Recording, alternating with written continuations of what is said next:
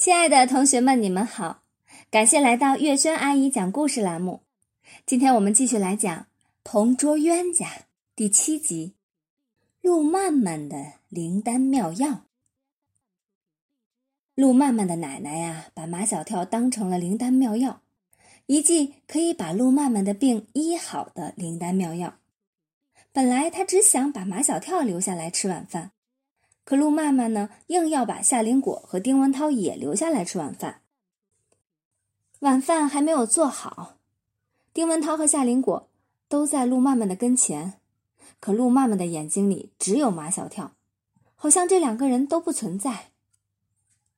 马小跳去翻陆曼曼的书架，看他有没有漫画书。马小跳只喜欢看漫画书。马小跳。不准乱动别人的东西。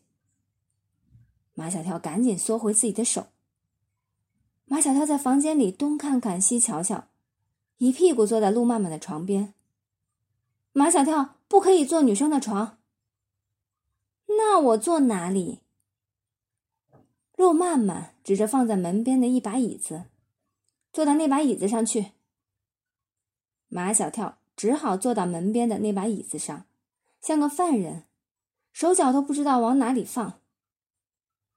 马小跳呀，浑身不自在。他咚的一声站起来。马小跳，你要干什么？马小跳说：“我要回家。”不许回家！陆曼曼提高了嗓门：“我奶奶要你留下来吃晚饭。”陆曼曼的病啊，真的好了。谁见过有病的人会有这么好的精神，这么大的嗓门？陆曼曼的奶奶听说马小跳要走，赶紧从厨房里跑过来。马小跳，你不能走！你看你一来，我们曼曼的病就好了。马小跳十分委屈，他老管我。你就让他管吧。夏林果在马小跳的耳边悄声说：“你就当你是医生，救死扶伤。”听了夏林果的话呀，马小跳想笑。没想到夏林果还挺幽默的。丁文涛看见夏林果在跟马小跳说悄悄话，心里不舒服，就想让马小跳走。马小跳，你真的想走的话，你就走吧。要走你走。陆曼曼的奶奶不喜欢丁文涛，觉得他鬼头鬼脑，像个小大人儿。他摸摸马小跳的脑瓜：“你是不是肚子饿了？”先把这点心吃了。陆曼曼的奶奶不知道那袋巧克力核桃小西饼是马小跳买来送给陆曼曼的。她拿出一块小西饼，递到马小跳的手上。马小跳刚伸手接住，只听陆曼曼大叫一声：“马小跳，你手都没洗，怎么可以吃东西呢？”马小跳一惊，手中的小西饼摔在了地上，摔了个粉碎。陆曼曼压着马小跳到卫生间去洗手，他说要用洗手液洗三遍，用清水清洗三遍，才能把手洗干净。马小跳耐着性子受尽陆曼曼的折磨。你现在可以去吃点心了。马小跳真的有点饿了，一块巧克力核桃小西饼被他塞进嘴里，满口都是香。这刚烤好的小西饼真脆。嚼在嘴里呀，嘎嘣嘎嘣的响。马小跳，陆曼曼又叫起来：“你知不知道吃东西不可以嚼这么响？为什么不可以嚼这么响？”马小跳烦了，什么都管，吃东西也管。猪才嚼这么响。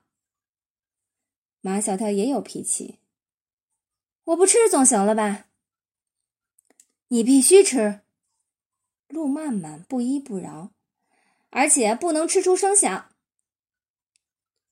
吃就吃，那巧克力核桃小西饼真好吃，不吃白不吃。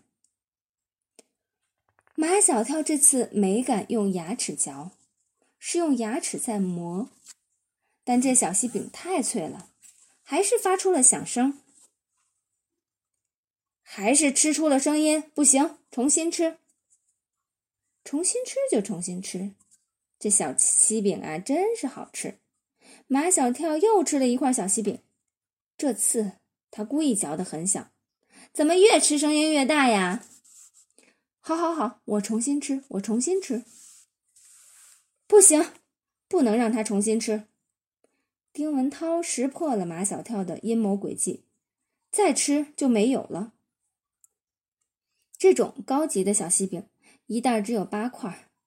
马小跳已经吃了六块，刚才掉了一块在地上，袋子里只剩下最后一块了。马小跳吃的满屋子都是巧克力的香味儿，丁文涛和陆曼曼都没有吃过这种小西饼，丁文涛直往肚子里咽口水，陆曼曼也想尝尝这种小西饼的味道，只有夏林果对小西饼没兴趣，他要保持跳芭蕾舞的身材。对一切吃的东西都没有兴趣，而且夏林果觉得马小跳吃东西是一件十分愉快的事情。让他吃吧，这一次他一定不会吃出响声，是不是马小跳？完全是因为不想辜负夏林果，吃最后一块小西饼时，马小跳真的没有发出一点声音，他没用牙齿嚼，没用牙齿磨。而是含在嘴里，让它慢慢的化掉。陆曼曼再没什么话可说了。丁文涛没吃着小西饼，心里恨死了马小跳。夏林果觉得马小跳太好玩了。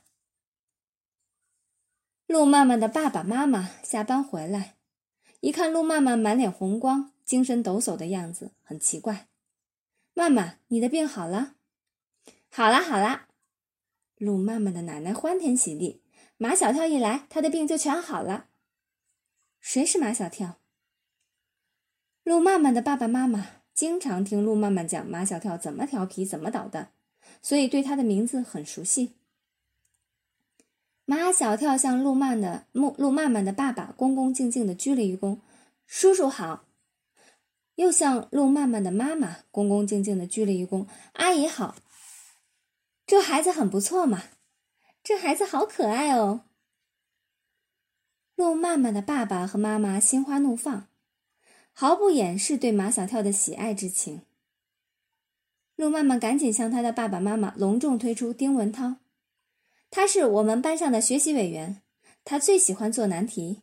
他，陆曼曼说了丁文涛许多非凡之处，想压住马小跳的风头，结果没压住。他爸爸妈妈各牵了马小跳的一只手，把他拉到晚饭桌上，让他坐上了贵宾席，就是正对着门的那把椅子。马小跳很少受到这么隆重的待遇，没喝酒都有些飘飘然了。他不顾陆曼曼一直拿眼睛瞪着他，起码在饭桌上炫耀了三遍，他是代表全班同学来看望陆曼曼的。他来了。就等于全班同学都来了，不用全班同学来，你一个人来就行了。陆曼曼的奶奶不停的给马小跳来夹菜，你来了，我们曼曼的病一下子就好了。